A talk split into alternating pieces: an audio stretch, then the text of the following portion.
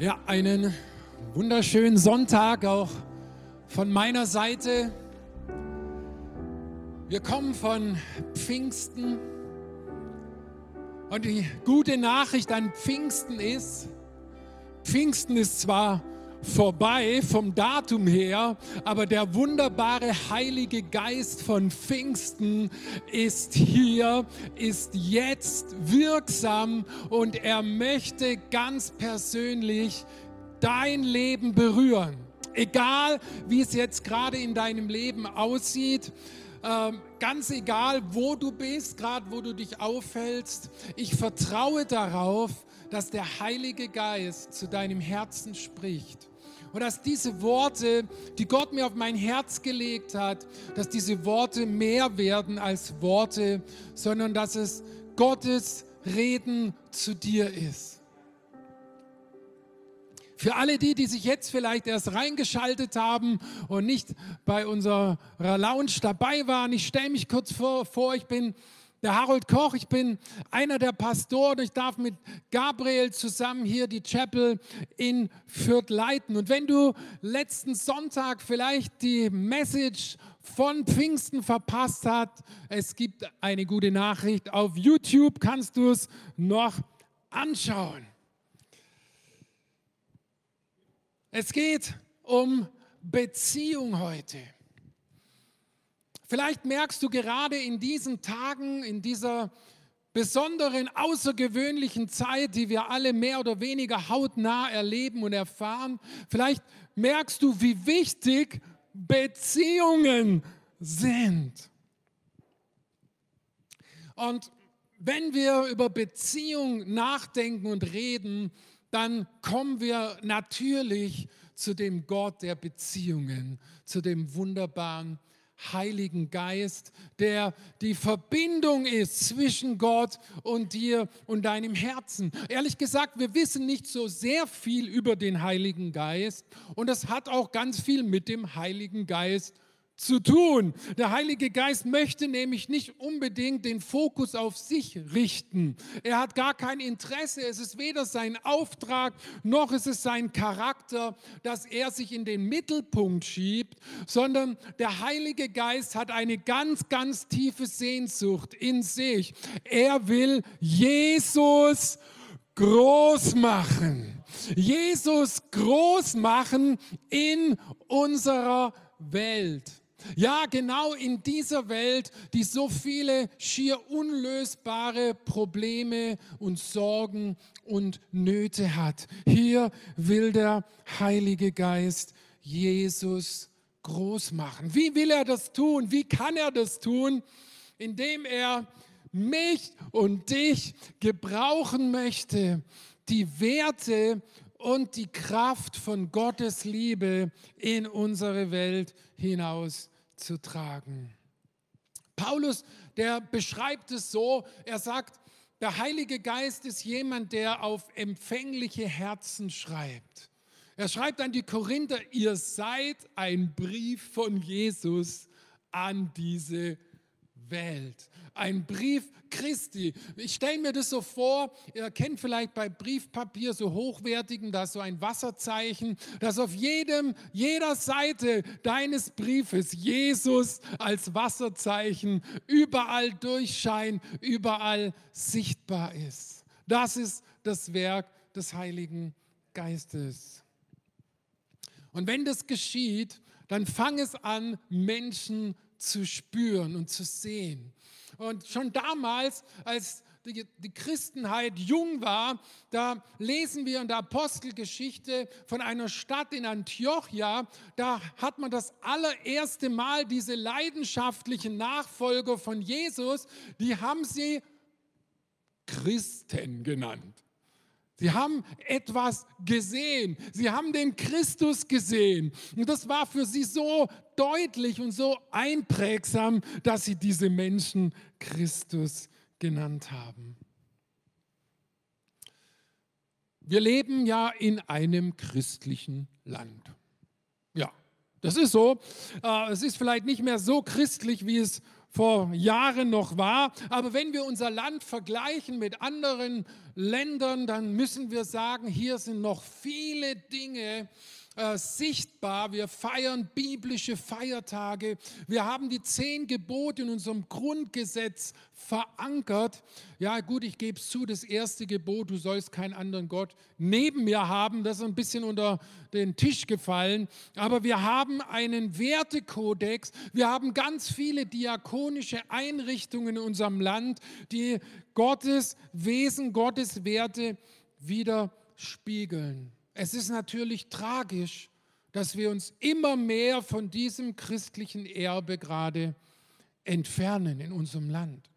Es ist tatsächlich so, dass wir uns abwenden von dem, was wir von Gott, von Christus, vom Wort Gottes erkannt haben und uns eher wieder unserer vorchristlichen, unserer heidnischen Wertekultur zuwenden.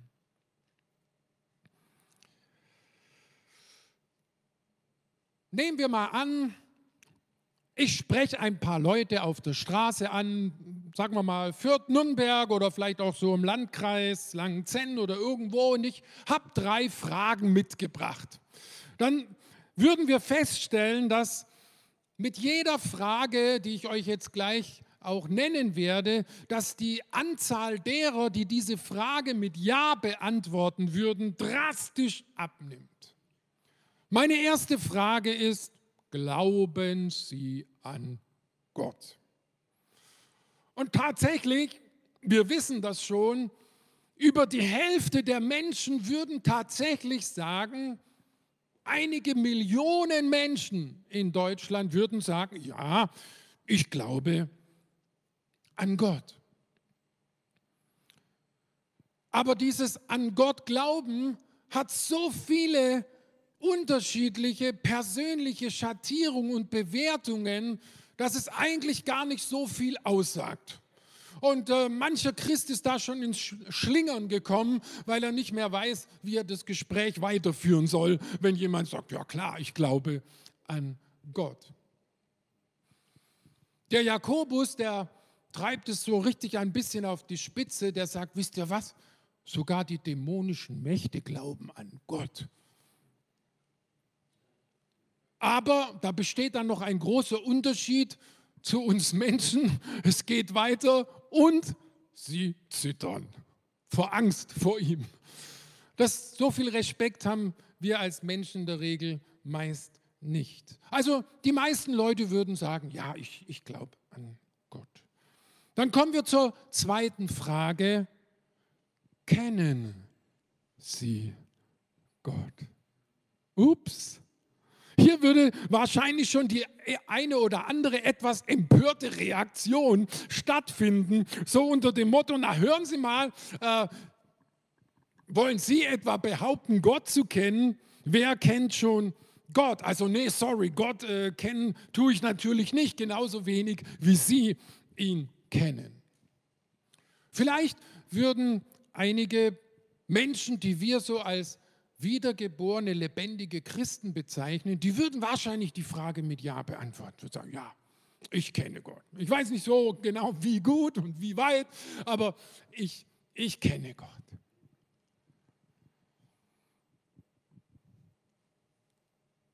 Obwohl die Gruppe der Ja-Sager mit der zweiten Frage schon sehr zusammengeschrumpft ist, möchte ich behaupten, dass wenn ich meine dritte Frage stellen würde, dass die Gruppe der Ja-Sager sehr, sehr, sehr viel kleiner würde. Und meine dritte Frage heißt, lieben Sie Gott? Lieben Sie Gott? Spätestens jetzt würden einige religiöse Gefühlsregungen aufbrausen und Leute würden mir vielleicht sagen, Gott lieben, geht das überhaupt? Will Gott überhaupt von uns Menschen geliebt werden? Und ehrlich gesagt, können überhaupt sterbliche Menschen so etwas wie Liebe für Gott empfinden? Und ich vermute, wenige Menschen würden mir auf meine Frage antworten, ja, ich liebe Gott.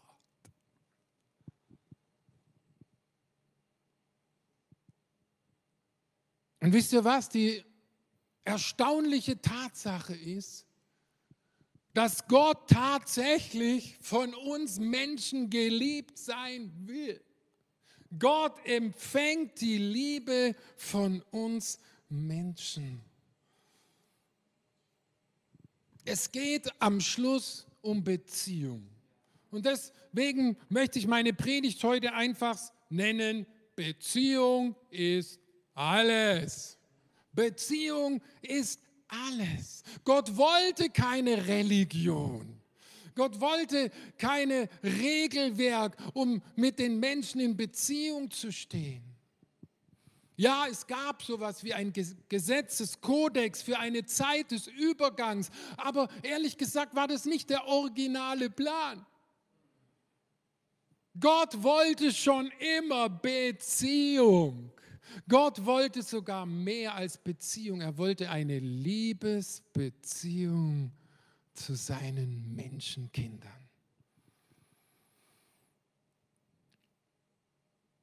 Ganz früh, hunderte Jahre vorher, verspricht Gott schon dem Propheten Jeremia in einer Zeit von dieser, von dieser Gesetzesordnung, wo Gott Mensch, den Menschen Gesetze gegeben hat, um ihr Miteinander zu regeln. Da verspricht er in Jeremia 31, Vers 33, ich werde ihr Denken mit meinem Gesetz erfüllen und ich werde es in ihr Herz hineinschreiben und ich werde ihr Gott sein und sie werden mein Volk sein.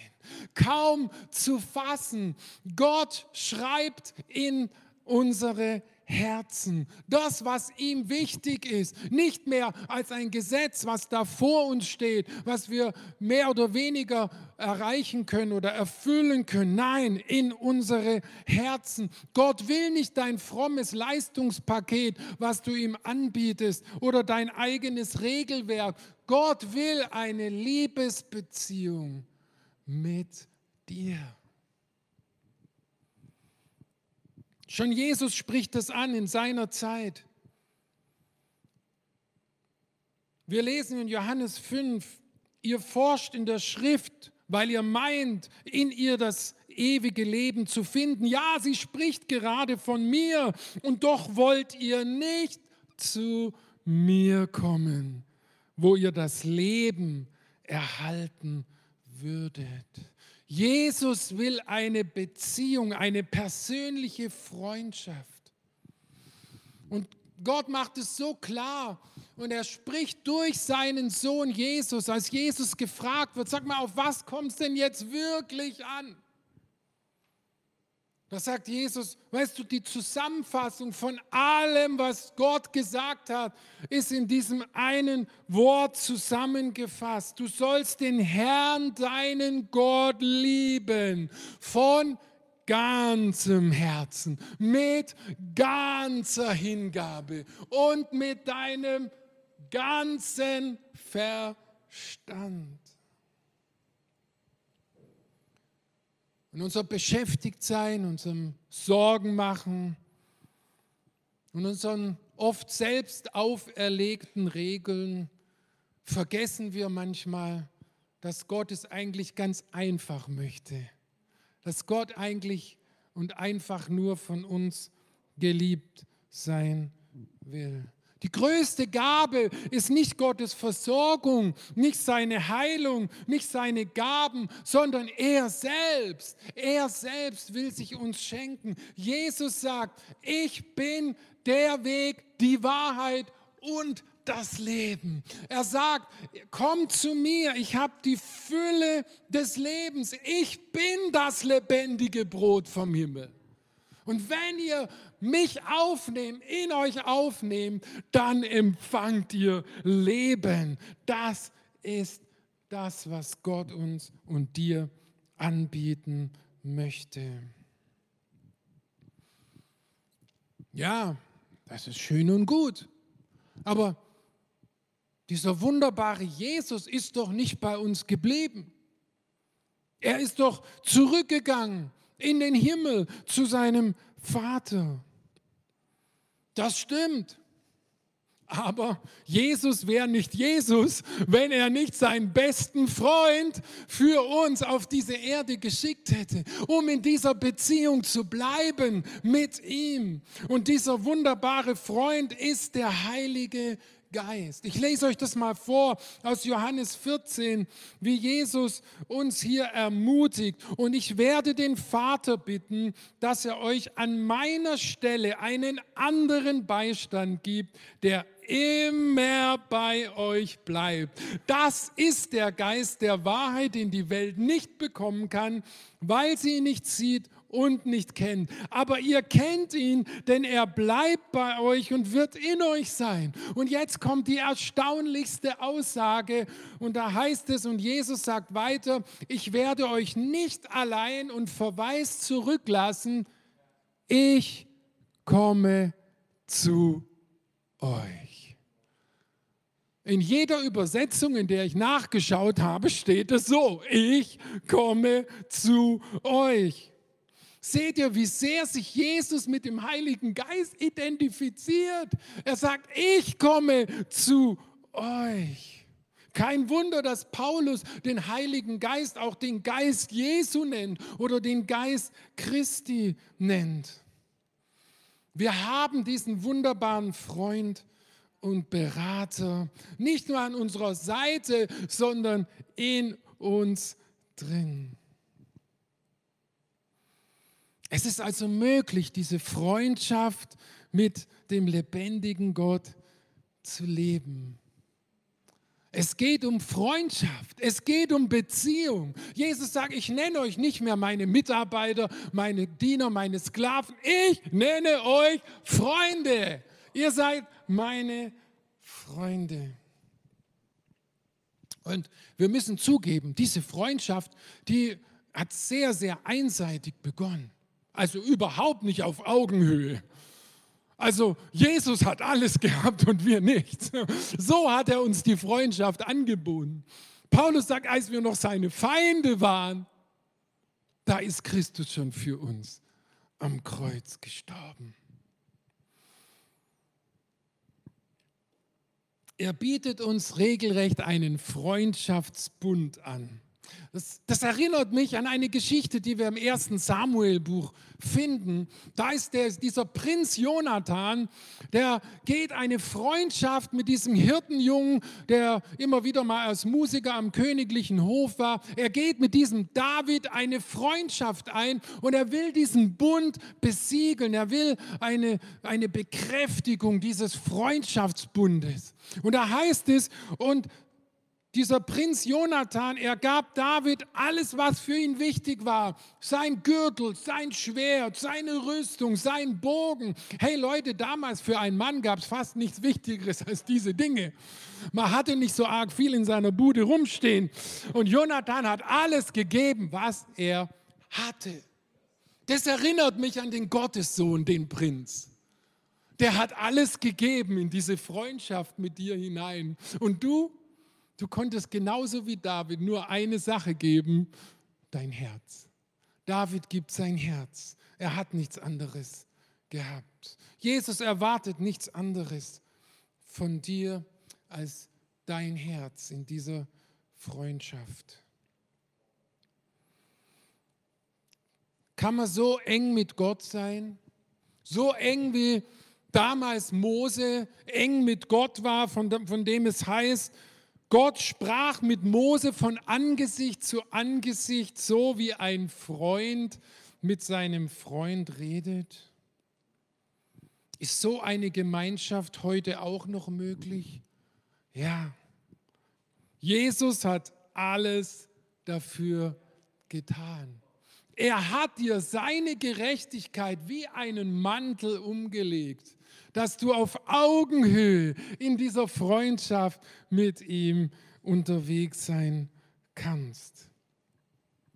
Ich möchte uns einige Prinzipien von Freundschaft heute vorstellen. Freundschaft, die genauso gilt für die Freundschaft zwischen Menschen wie die Freundschaft mit Gott. Und bei dieser Freundschaft unter Menschen, da möchte ich auch ganz bewusst mal die Ehe ganz bewusst in, in den Fokus rücken. Ich glaube, dass es die Chance und der Auftrag ist, dass Eheleute beste Freunde sein können.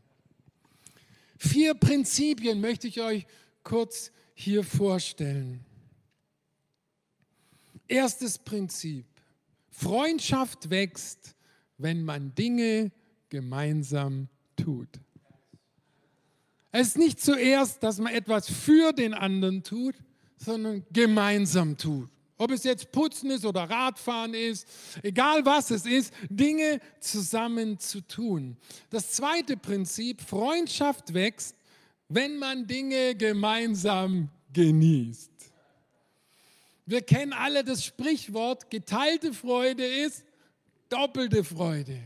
Wenn du in Situationen bist, du hast die richtige äh, das richtige Essen auf der Speisekarte gewählt und dein Gegenüber auch und ihr genießt das Essen und du spürst, wie der andere das genauso genießt wie du. Das baut Freundschaft. Prinzip 3, Freundschaft wächst, wenn man den Umfang der gemeinsamen Interessen beständig erweitert. Wenn man sich nicht bewusst dafür entscheidet, dann wird es leicht passieren, dass Freunde sich auf ihre Themen zurückziehen und darin verbarrikadieren und die Freundschaft wird nicht wachsen. Freundschaft, viertes Prinzip, wächst, wenn man Stagnation und Stillstand niemals zulässt. Eine Freundschaft die lebt davon, dass Menschen gemeinsam auf, ähm, in eine Richtung unterwegs sind. Nicht, dass wenn ein bestimmtes Ziel erreicht ist, dass man irgendwie stehen bleibt. Du kannst ja diese Prinzipien mal auf die Menschen anwenden, mit denen du Freund sein möchtest. Aber ich möchte hier bei dieser Botschaft, jetzt am Schluss dieser Botschaft, ich möchte diese vier Prinzipien nur auf die Beziehung zu Gott, zu Jesus, zum Heiligen Geist und dir jetzt anwenden. Dinge gemeinsam tun. Glaubst du, dass alles, auch Routinearbeiten, auch alltägliche Arbeiten, wenn du sie bewusst zusammen mit Jesus tust, dass sie so eine andere Qualität erreichen können und du es so anders erlebst? Weißt du, dass Paulus an, den, an die Kolosser schreibt, alles, was ihr tut, alles, auch im, im, in Worten, vielleicht auch geschriebenen Worten und Taten, tut alles im Namen von Jesus. Und das bedeutet, tut alles mit ihm, tut alles aus seiner Kraft. Zweitens, mit Gott zusammen genießen. Das kennen wir doch alle, so ein wunderschöner Sonnenuntergang irgendwo an einem See, die Sonne versinkt hinter dem Schilf und wenn du das so alleine für dich wahrnimmst, sagst du, ja, schön, auch ein bisschen emotional. Aber wenn du das jetzt zusammen mit deinem Gott anschaust und ihn anbetest als den Schöpfer und ihm dankst, dann ist das etwas komplett anderes. Ich kenne den Unterschied, Dinge alleine genießen und Dinge mit Jesus zu genießen. Drittens, die gemeinsamen Interessen müssen beständig zunehmen. Dazu wäre es natürlich gut, wenn du wüsstest, was die Interessen von deinem Freund Jesus sind.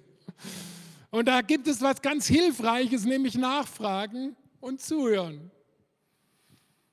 Einfach mal zuhören und wenn das nicht so gut gelingt, vielleicht mal in sein Wort hineinschauen, die Gebete anschauen, die er betet, da kannst du feststellen, was für ihn wichtig ist, was seine Interessen sind.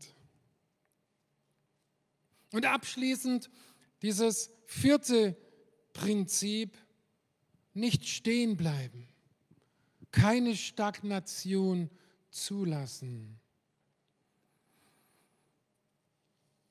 Stehen bleiben wollen bedeutet in Wirklichkeit schon zurückgehen.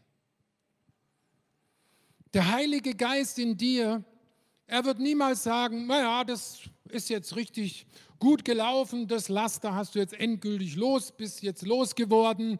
Jetzt kannst du mal so ein bisschen zurücklehnen, kannst mal wieder ein bisschen hier und da äh, dein Herz äh, verteilen, gibt ja noch viele schöne, interessante Dinge auf dieser Welt, sondern er wird immer versuchen, dein Herz beständig zu deinem Freund, zu deinem geliebten Gott hinzuziehen.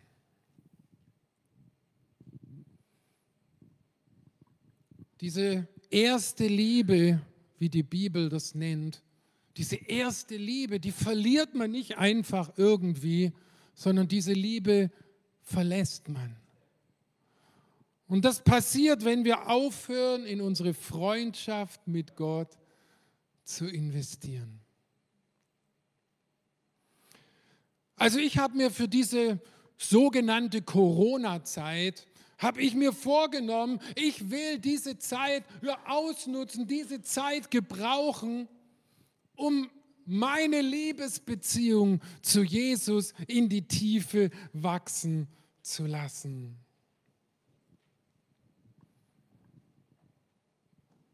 Und ich will Gott suchen, Gemeinschaft mit ihm erleben und leben, nicht weil ich etwas von ihm will, nicht weil ich irgendeine Antwort will, nicht weil ich irgendwie seine Hilfe will, sondern weil ich ihn will.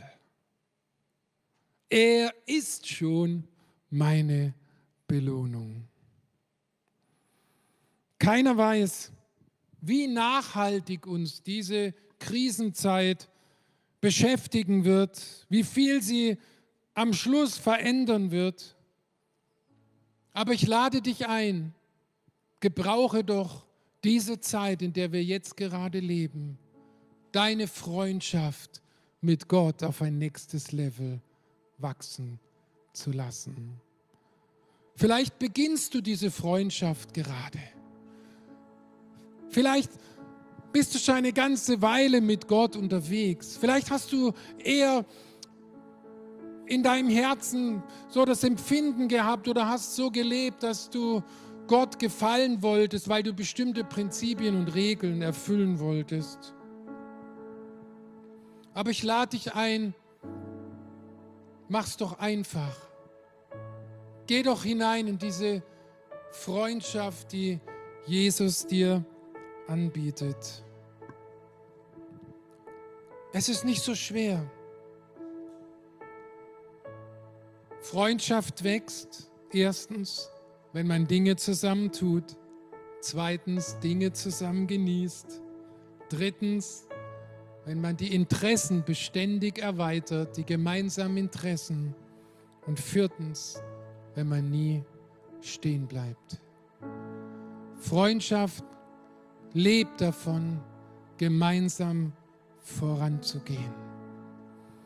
Ich möchte jetzt für dich beten. Ich möchte beten, dass der Heilige Geist jetzt in diesem Moment zu deinem Herzen spricht. Lass uns miteinander beten. Vater, ich danke dir, dass du alles gegeben hast und alles getan hast, dass wir in Freundschaft mit dir leben können. Ich möchte dir danken, dass du Jesus, den Heiligen Geist, auf unsere Erde gesandt hast. Dass du dein Wort gegeben hast, das uns immer wieder auf dich zu deinem Herzen zurückzieht.